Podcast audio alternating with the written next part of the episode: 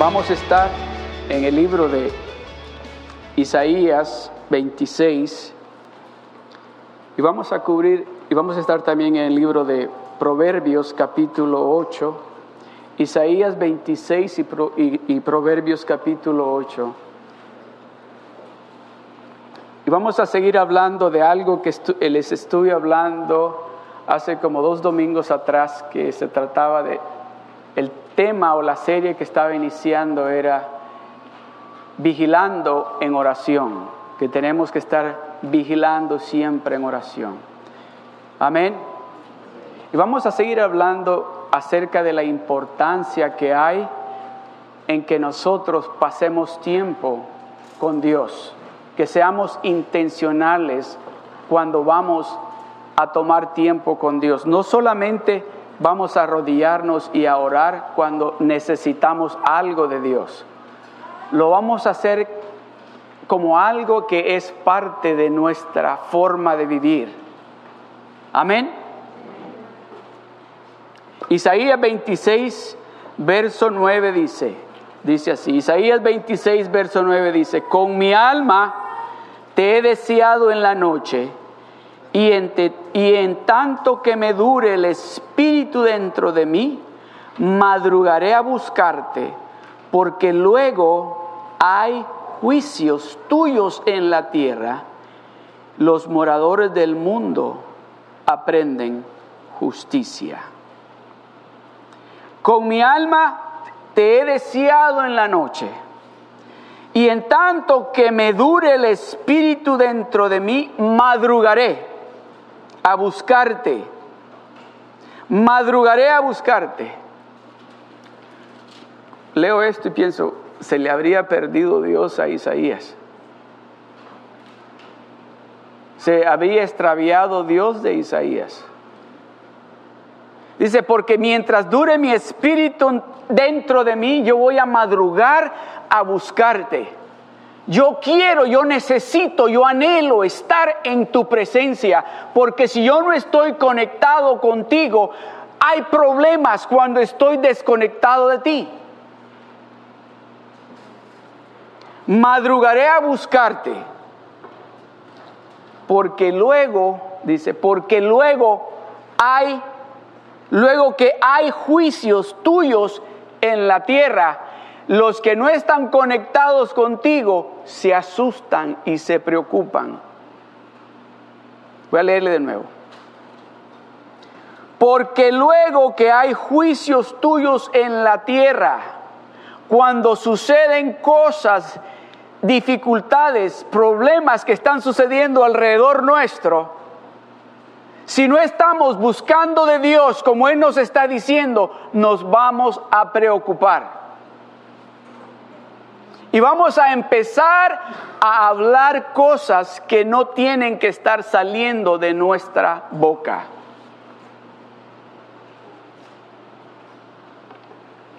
Como por ejemplo, cuando nos dan una noticia de un ser querido que está en el hospital, que está grave. Si hemos estado buscando intencionalmente a Dios y hemos estado cerca de Él, no va a salir lo que salía antes. No va a salir, vamos a decir, y está bien grave. Y los médicos dicen, no va a salir eso de nosotros.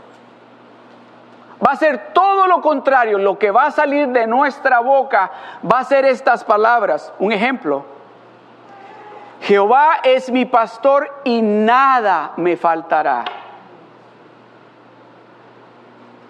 El que habita el abrigo del Altísimo morará bajo la sombra del Omnipotente. Si yo permanezco en Él y su palabra en mí, Él dice que yo le puedo pedir todo lo que yo quiera. Si Él está conmigo, nadie puede contra mí. Ninguna arma forjada por el enemigo va, a poder irse en contra de mí. ¿Se da, cuenta la diferencia cuando estamos caminando, pasando tiempo cerca de Dios? Es importante de que nosotros Yo sé que todos nosotros tenemos diferentes tipos de dificultades, todos. Son, unas dificultades son más terribles que otras, o más difíciles.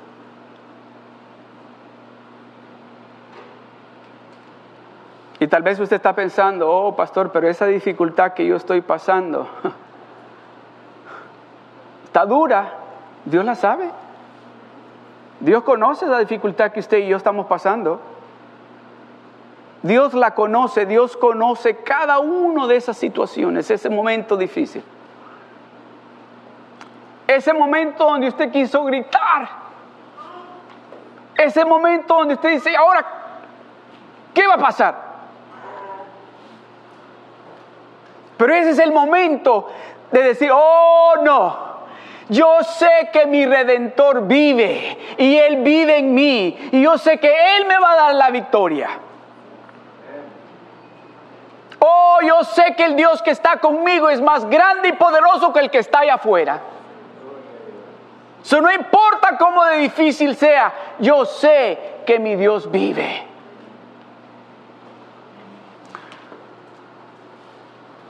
Madrugaré a buscarte para que cuando vengan esos momentos difíciles, yo voy a saber qué es lo que tengo que hacer.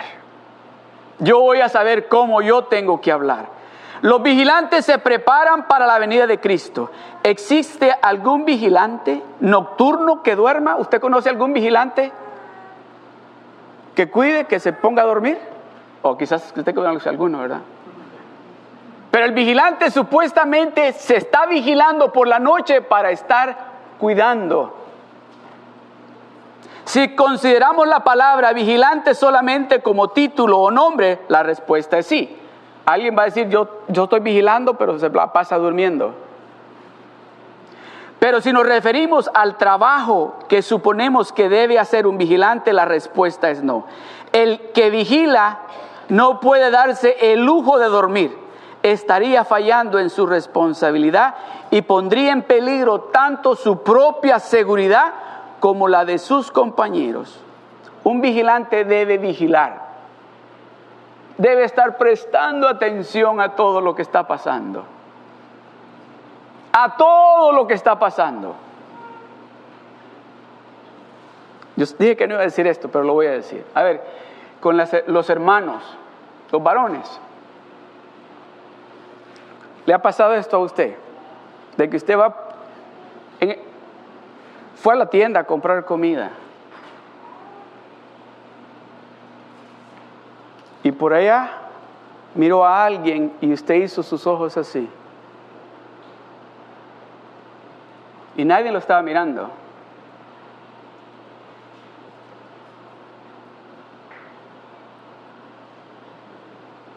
Pero el Espíritu de Dios dijo, ¿qué estás mirando?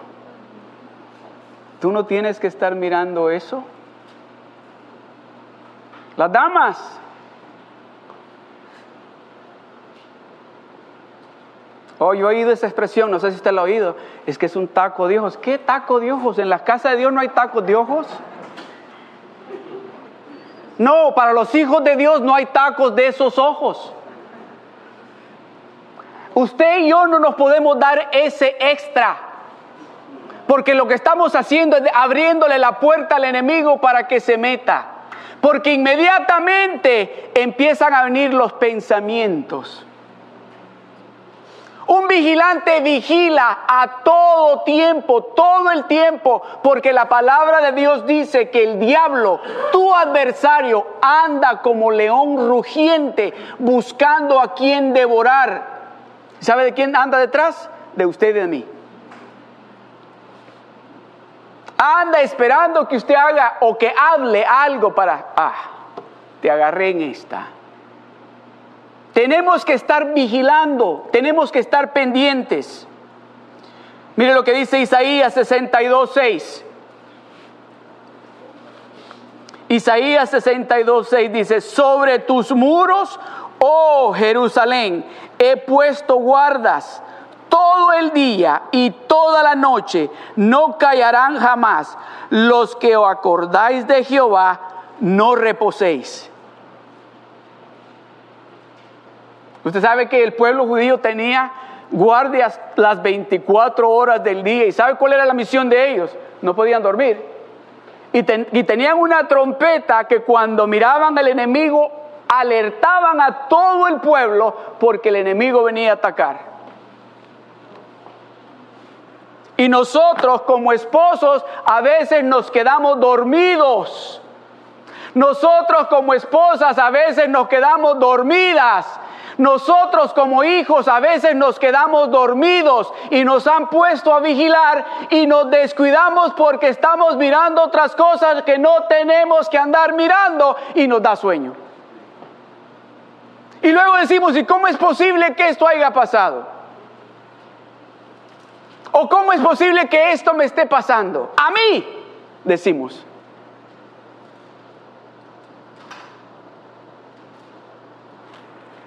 Sobre tus muros, oh Jerusalén, he puesto guardas todo el día y toda la noche. No callarán jamás. Están así, as a matter of fact, están haciendo ruido todo el tiempo para que el enemigo sepa, oh, están despiertos. Están orando todo el tiempo para que el enemigo sepa. Están clamando por su familia. Están clamando por su vecindario. Están clamando por su ministerio. Están clamando por su iglesia. Están clamando por su familia. Están clamando por California. ¿Cuántos están orando por California? ¿Cuántos están clamando para que Dios mande lluvia? Están dormidos. California necesita agua y el pueblo de Dios está diciendo, mientras haya agua en mi casa, vamos ok. Y Dios nos está diciendo, es tiempo de que presten atención a lo que está sucediendo y hagan la función que ustedes tienen que hacer como parte del cuerpo de Cristo.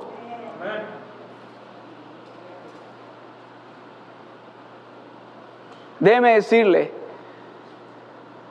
que dice, estaba leyendo algo y creo que se los leí el otro día, que el gobernador Jerry Brown hizo un, puso un documento y lo pusieron en el internet que dice que California ahora en este día es uno de los estados más ricos que hay financieramente. Pero luego le pone coma y le añade, pero California está a punto de entrar en un receso ¿Sabe por qué es? Porque no hay agua. Y el pueblo de Dios, a ver, ¿quién de ustedes? Levante la mano. ¿Cuántos de ustedes vamos a empezar a orar para que llueva? ¿Cuántos de ustedes creen que si nosotros clamamos a Dios va a caer lluvia? Amén. Amén. So vamos a orar, vamos a clamar a Dios, vamos a estar vigilando, hay que estar prestando atención. Los vigilantes meditan en Dios sus maravillas, obras y promesas y en la seguridad de su verdad. Los vigilantes son los recordadores de Dios, el que está atento a la mañana esperando el amanecer del gran día de Cristo y tratando de prepararse para su venida. Tenemos que estar constantemente preparándonos para aquel gran día. Y ese proceso, esa preparación implica que tenemos que estar pendientes de todo, de todo. Amén. Salmo 5, verso 3, mire lo que dice. Oh, ¿sabe cuando ponen O con, letra, la letra mayúscula? Es, es, es dolor. Oh, Jehová, de mañana oirás mi voz. De mañana me presentaré delante de ti y esperaré. De mañana, de mañana me voy a levantar, de mañana voy a clamar a Dios. Yo sé que aquí todos, no se queda ni uno, todos lo primero que hacen cuando se levantan o antes de irse a trabajar es oran por una hora. Amén.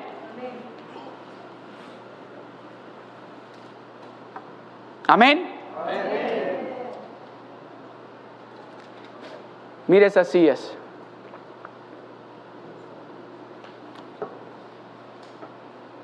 ¿A quién no mira usted en esas sillas? A esa persona que ya vino a su mente, que no la está mirando en esa silla, hay que orar por esa persona. A esa persona que cuando usted miró y, no la miró, por esa persona tenemos que orar. esa, esa hermana, ese hermano, ese joven tiene que estar aquí en la casa del Señor. Y si el pueblo de Dios, ¿qué es lo que dice la palabra de Dios? Dice sí, dice, y está en el libro de Crónicas, dice así, si tan solamente mi pueblo se humillare, yo voy a sanar la tierra. ¿Qué está diciendo? Si mi pueblo, ustedes, nosotros, nos humillamos y nos sometemos a Dios de rodillas a buscar de Dios, Déjenme decirle, nosotros vamos a ver a cada una de nuestras familias en este lugar. Nosotros vamos a ver milagros suceder en este lugar. Y yo le voy a decir algo, no solamente en este lugar, esos milagros van a iniciar a suceder en su casa porque usted es un instrumento que atrae la bendición de Dios del cielo y va a repelar esa bendición y esa sanidad. Todo lo que tenemos que hacer es lo que Dios nos está diciendo que hagamos. Eso es todo lo que tenemos que hacer. Tenemos que ser bien intencionales cuando vamos a buscar a Dios. No solo vamos a acercarnos a Dios cuando nos encontramos en ese momento difícil o en esa necesidad. Tenemos que estar vigilando, tenemos que estar pendientes de todo lo que está sucediendo. A ver, ¿cuántos de los no me levante la mano? ¿Cuántos de los esposos son celosos aquí? ¿Cuántas las esposas son celosas? No me levante la mano.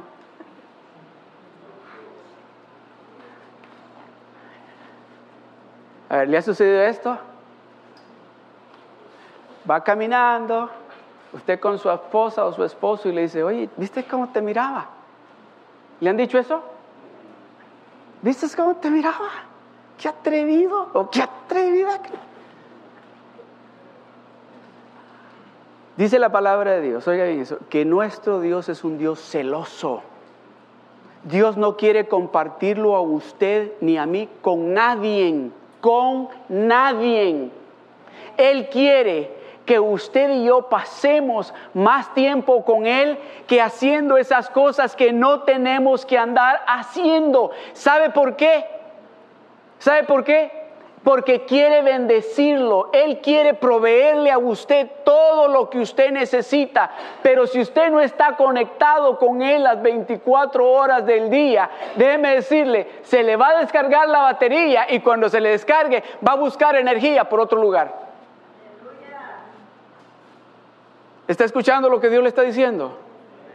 Eso es importante de que nosotros tomemos tiempo. ¿Cuántos han tomado el nivel 1? ¿Cuántos pueden decir, ustedes que levantaron la mano, pueden decir que durante esas cuatro semanas se sentían como gigantes? Que viniera lo que viniera. Ah, conmigo no puedes. Amén. So es importante que pasemos tiempo en la palabra de Dios. Es importante que tomemos ese tiempo de dedicárselo a Dios de rodillas. El mejor ejemplo, Jesucristo nos dio ese ejemplo. Jesucristo a cada rato andaba, oh, es tiempo de orar, es tiempo de acercarme a Dios. Necesito estar con Dios, necesito esa energía que solamente Dios me puede dar. ¿Cómo puede un vigilante velar y orar al mismo tiempo? ¿Cómo puede un vigilante orar y vigilar al mismo tiempo? ¿No se acuerda usted? ¿Se acuerda cuando fueron a construir, dice, los, los muros de, de, Jerusalén? dice que estaba en una mano la espada y con la otra mano el asadón para estar mezclando, ¿verdad? ¿Verdad? ¿Se acuerda? ¿Ha leído esa versión usted? ¿Sí? ¿Sí? Aquí leemos la Biblia todos los días, ¿verdad? Amén. Me están haciendo quedar mal. Aquí leemos la Biblia. Yo creo que eso lo leímos como por ahí por febrero, si no estoy mal, o como a mediados de marzo estuvimos leyendo eso. Entonces dice, puede, ¿cómo puede un vigilante velar y orar al mismo tiempo? ¿Descuidará su vigilancia mientras ora? ¿Descuidará sus oraciones mientras vigila? Ninguna de las dos cosas. La vigilancia es una actitud mental Es un vivo anhelo por el regreso del Señor y un intenso deseo de servirlo. El fervor del vigilante proviene de su dependencia de Dios y su palabra y de su constante comunión con su Padre por medio de Cristo el Salvador. Velar y orar son dos actividades interdependientes que se apoyan una en la otra y ambas son parte del amor por su venida. Debemos contentarnos con estar atentos a las señales de los tiempos. En otras palabras, es todo el trabajo del vigilante estar atento a las señales, no una atención adecuada a estas señales es parte esencial de la formación del verdadero vigilante. Pero debemos recordar que es posible estar preocupado cuando estamos mirando todas estas señales, todo lo que está sucediendo. Es normal, ¿verdad? Somos seres humanos y cuando estamos viendo lo que está sucediendo y de repente nos dicen que nos hemos quedado sin trabajo, que no hay trabajo, ¿qué es lo que llega al instante? la preocupación, ¿verdad? Es natural. Pero acuérdese de que nosotros, nosotros no caminamos por lo que vemos, caminamos por fe. Alguien está pensando, el pastor se le hace fácil decir eso. ¿Usted cree? Te voy a contar algo para que se dé cuenta que, que cuando hemos aprendido a caminar por fe, aprendemos a depender de Dios en todo y cuando vienen esos momentos difíciles, dijimos, ah, si yo ya pasé por allí, yo, todo, yo sé lo que tengo que hacer es confiar en Él. Yo tengo que confiar en Él. Me luego contar esto. Me recuerdo que le dije a la hermana Ligia, voy a ir a Los Ángeles a ver si encuentro trabajo allá. Porque ya por estos lugares ya fui y no encuentro trabajo. Y salí desde Victorville hasta Los Ángeles. Y llego a Los Ángeles y fui como a cinco entrevistas de trabajo. Les di mi resumen. Y todos me dijeron, ¡ah! Tremendo. Y yo dije, ok, ya estuvo, me van a llamar. ¿Verdad? Pero en esos días, déjenme decirle, ya teníamos atrasado el pago de la casa, teníamos los carros, la aseguranza. Y pues ya estábamos, que, ¿cómo vamos a hacer para pagar esto? Y me recuerdo que iba yo de regreso a mi casa y honestamente iba bien preocupado. Máximamente porque mis hijos, los más grandes, estaban chiquitos. Y me acuerdo que iba pensando, y Señor, ¿cómo vamos a hacer esto? ¿Cómo vamos a salir esto? Señor, y esta es la única palabra que yo decía, Señor, ayúdame. Señor, ayúdame. Ayúdame, Señor. Y llego a la casa y eran como las tres y media de la tarde, casi las cuatro, creo. Y hermana Ligia me sale a encontrar y me dice, oye, me dijo, ¿y quién es? Y me dijo el nombre de una mujer. Y le digo, no sé. Y me dijo, abro la carta. Le digo, ábrela, ábrela. Y la abrió y saca la carta y dice, ¿la puedo leer? Léela. Y decía la carta, no sé si te acuerdas de mí. Yo soy, ya ni me acuerdo el nombre, y yo llegué al colegio donde tú estabas trabajando con mis dos hijas, que venimos, nos venimos manejando desde lejos. Y llegamos a tu oficina y tú oraste por nosotros, por mi hija, y tú fuiste el que le dijiste a mi hija, Dios te va a proveer para pagar tus estudios. Porque no llevábamos ni un centavo, no teníamos dinero para sus estudios, pero tú pusiste tanta fe en nosotros. Y luego le puso, y estaba orando, dándole gracias a Dios por todas esas bendiciones. Y Dios puso tu nombre en mi oración. Y yo le dije, Señor, ¿qué quieres que haga? ¿Por qué tengo que orar? Y Dios le dijo, mándale esto. Y me mandó, ¿verdad que sí? Me mandó un cheque exactamente para pagar mis carros y para pagar mi casa. Ese es el Dios que usted y yo servimos. El Dios que para Él no hay imposible. Ese Dios, de ese Dios es que yo le estoy hablando, pero Él nos está diciendo, entre más cerca de mí caminas, más fácil se te hace escuchar lo que te estoy diciendo, más fácil se te hace entender lo que no has entendido. Entre más cerca caminas de mí, más fácil se te hace creer cuando yo te estoy indicando qué es lo que va a suceder. Entre más cerca caminas de mí, más difícil se te hace ver la, la dificultad porque estás mirando a mí. So, cuando sabemos que tenemos a alguien grande y poderoso al lado nuestro, alguien que es el dueño del oro y la plata, a alguien que para él no hay nada imposible, entonces, ¿por qué nos preocupamos? En el libro de Mateo capítulo 6, verso 31, mire lo que dice. Mateo capítulo 6, verso 31, mire lo que dice.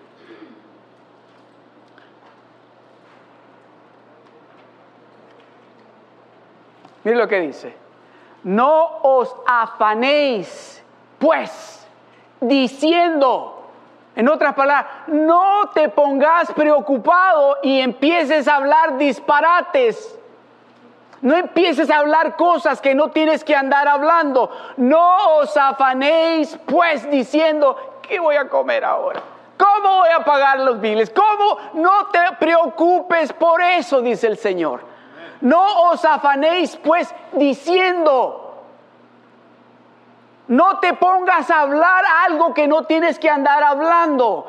Ponte a declarar la palabra de Dios. Ponte a declarar lo que Dios te ha dicho. Declara lo que has oído de Dios. Empieza a declarar con esa seguridad de que Dios, Dios me va a dar un carro.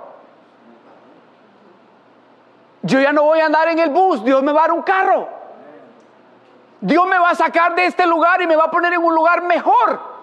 Pero empiece a creerlo y declárelo de esa manera. Declárelo de esa manera. No, no empiece a hablar cosas que no tiene que estar hablando. Usted sabe que la preocupación es el peor enemigo de nosotros, los cristianos. El diablo sabe, oh, ya sé con qué lo voy a atacar ya sé cómo lo voy a hacer. Inmediatamente viene y nos dice, ¿y cómo le vas a hacer? Y el asunto es que como no estamos caminando cerca de Dios, al que estamos escuchando es al, al enemigo y, ¿y cómo le vas a hacer ahora? ¿Y sabe lo que dice? ¿Sabes qué? Ponle una tarjeta de crédito. ¡Ey, rapidito! El interés que te está cobrando es el 28%, no te preocupes si en cinco años lo pagas? Y empezamos a escuchar y cuando venimos a dar cuenta tenemos unas deudotas así de grandes.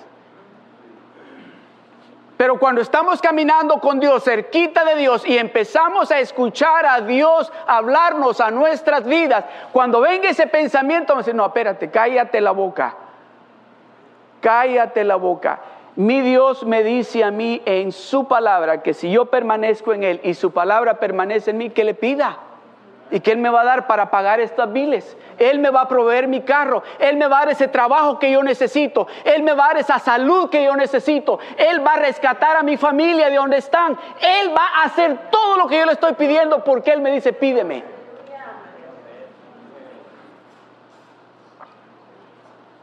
Juan capítulo 1, verso 45. ¿A cuántas personas usted le habló de su redentor en esta semana? ¿A cuántas personas usted le dijo en esta semana, ah, mi Dios no hay otro como Él? Él puede cambiar tu vida, Él puede sanarte, Él puede restaurar tu matrimonio, Él puede darte ese trabajo que tú andas buscando. Mire lo que dice aquí. Dice, Felipe halló a Natanael y le dijo, hemos hallado aquel de quien escribió Moisés en la ley, así como los profetas, a Jesús, el hijo de José de Nazaret. Hemos encontrado aquel que Moisés hablaba. Así va usted con su familia y le dice, ¿sabes qué? Hemos encontrado al verdadero Dios. Hemos encontrado al Dios que perdona, al Dios que cambia, al Dios que sana, al Dios que restaura. ¿Sí le dice? ¿O es usted lo que dice? Te he visto que vas a la iglesia, sí, se pasó los domingos. Ah, pero te he visto que vas allá a los de The Rock. Sí, pero yo no levanto las manos. Yo no ando como brinca el pastor, yo no me pongo a brincar como brinca el pastor.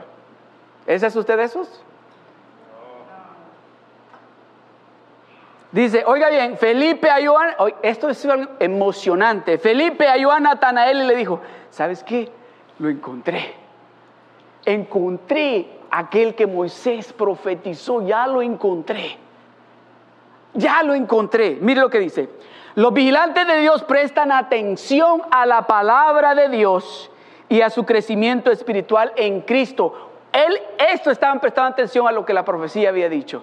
Y estaban esperando, estaban pendientes y miraban a alguien por ahí, decía, y me imagino que cuando vieron a Juan el Bautista, ah, hay que chequearlo, puede que sea este, porque anda haciendo milagros y anda haciendo unas cosas, pero no, no es él, no es él. No, es que Moisés dijo que cuando lo vio, dice, es Él, este es el Mesías, Él es el que nos va a salvar, es el que nos va a redimir. Hay que contarle a todo el pueblo. Hay que decirle a nuestra familia, ¿está haciendo Dios algo en su vida? ¿Ha hecho Dios algo en su vida? ¿Ha cambiado algo Dios en usted? ¿Cree usted que es importante que usted comparta eso con alguien? Que usted le diga a esas personas, a esas familias, lo grande y maravilloso que es su Dios. ¿Cree usted que vale la pena el riesgo que le digan, ya, ya cállate? ¿Cree usted que vale la pena que le digan, por su redentor, que le digan, ay, tú solo de ese Cristo quieres estar hablando? ¿Cree usted que vale la pena que le digan a usted, oh, ya te hiciste aleluya? ¿Cree que vale la pena? Por supuesto que sí. Yo no cambio esto por nada. Yo quiero decirle a todo el mundo lo grande y maravilloso que es mi Dios.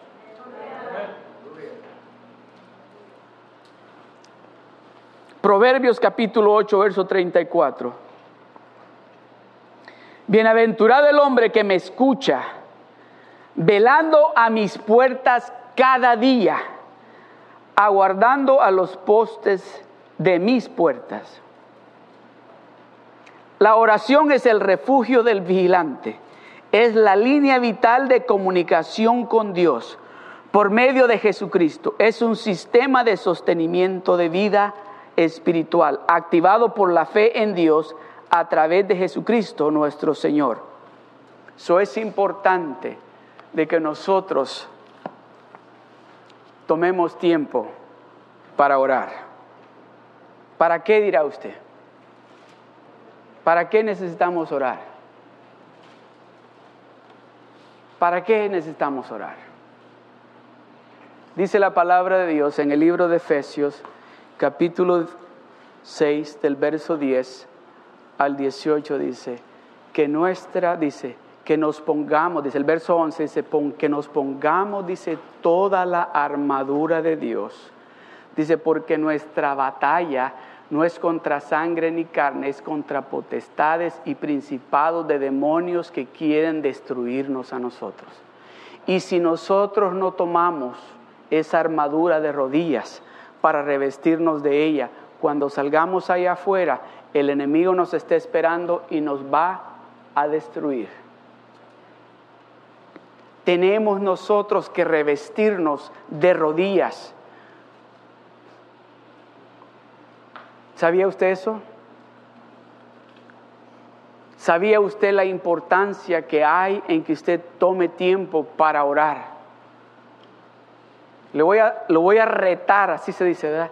Retar a usted de que mañana, antes de irse a su trabajo, dedique dedique 20 o 30 minutos de rodillas, yo le garantizo, oiga bien, le garantizo que va a tener un día maravilloso.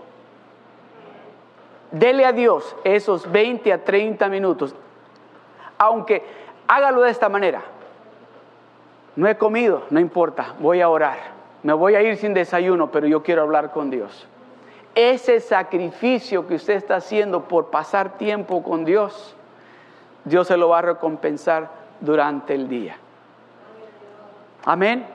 Escuche, si usted toma esos 20 minutos a 30 minutos todos los días, de aquí al domingo, yo quiero oír lo que Dios va a hacer en usted y en su familia esta semana. Oiga bien, yo quiero oír de usted lo que Dios va a hacer esta semana si usted empieza a hacer eso. Porque es garantía, es garantizado que para el domingo usted va a venir y no se va a aguantar por compartir lo que Dios hizo esta semana por usted. Amén. Salmo 130, versos 4 y 6 dice, pero en ti hay perdón para que seas reverenciado. Esperé yo a Jehová, esperé yo a Jehová, esperó mi alma. En su palabra he esperado. Mi alma espera a Jehová más que los centinelas a la mañana, más que los vigilantes a la mañana. Así tiene que ser nuestro corazón estar con el deseo de recibir, que al momento que nos despertamos, que, inmediatamente hay una sonrisa en nuestro rostro de saber, otro día con mi Dios, otro día que lo voy a iniciar hablando con mi Dios. Lucas capítulo 18, verso 1 dice, también le refirió Jesús una parábola sobre la necesidad de orar siempre de orar siempre y no desmayar. No vaya a ser, no empiece a orar el lunes una hora y luego ya el martes ya no ore. Mejor ore 20 minutos el lunes y 20 el martes. Pero va a saber usted, oiga bien esto, que cuando llegue el viernes usted va a estar diciendo, oh, el pastor tenía razón, el pastor tenía razón. Amén. Marcos capítulo 14, verso 38. Velad y orad para que no entréis en tentación. El espíritu a la verdad está dispuesto, pero la carne es débil. El espíritu a la verdad está dispuesto, pero la carne quiere dormir, la carne quiere descansar. Ahí es donde vamos a tener la victoria. Cuando la carne diga, no, yo tengo sueño, usted le va a decir, no, te levantas y vas a orar. Y vas a orar, porque esto usted, oiga bien esto, vuelvo a repetir, usted hace esto por estos cinco días, de lunes al viernes, no, de lunes a sábado, seis días, garantizado que para el domingo usted va a contarme lo que Dios hizo esta semana en su casa, en su vida y en su familia. Amén. Efesios 6, 18, orando en todo tiempo, con toda oración y súplica, en el Espíritu y velando en ello con toda perseverancia y súplica por todos los santos. La oración es una ayuda eficaz contra la tentación. La oración requiere que usted sea persistente. Que usted no diga, bueno, ya, ya oré mucho, ya Dios no, no, no, siga orando, siga clamando a Dios porque tarde o temprano, ah, me gustó la, la aplicación que dio el pastor temprano. Dice, Abraham y Sara le dijeron, Señor, queremos un hijo. Y el Señor le dijo, no, no, todavía no. Ah, pero estamos en el tiempo, estamos jóvenes, queremos... No, no es el tiempo. Pasaron 10 años, pasaron 20 años, pasaron 40 años y dijo el Señor, ahora es tiempo. Y dice que ya Sara y Abraham, Abraham ya no estaban en, en sus condiciones físicas para tener hijos, pero para Dios era el tiempo perfecto. So, no espere que Dios le conteste con, oh, porque a veces queremos nosotros que, ya Señor, ya, ya quiero que me conteste. Dice, espérate, espérate, hay algo especial que yo quiero enseñarte en ese proceso. Amén.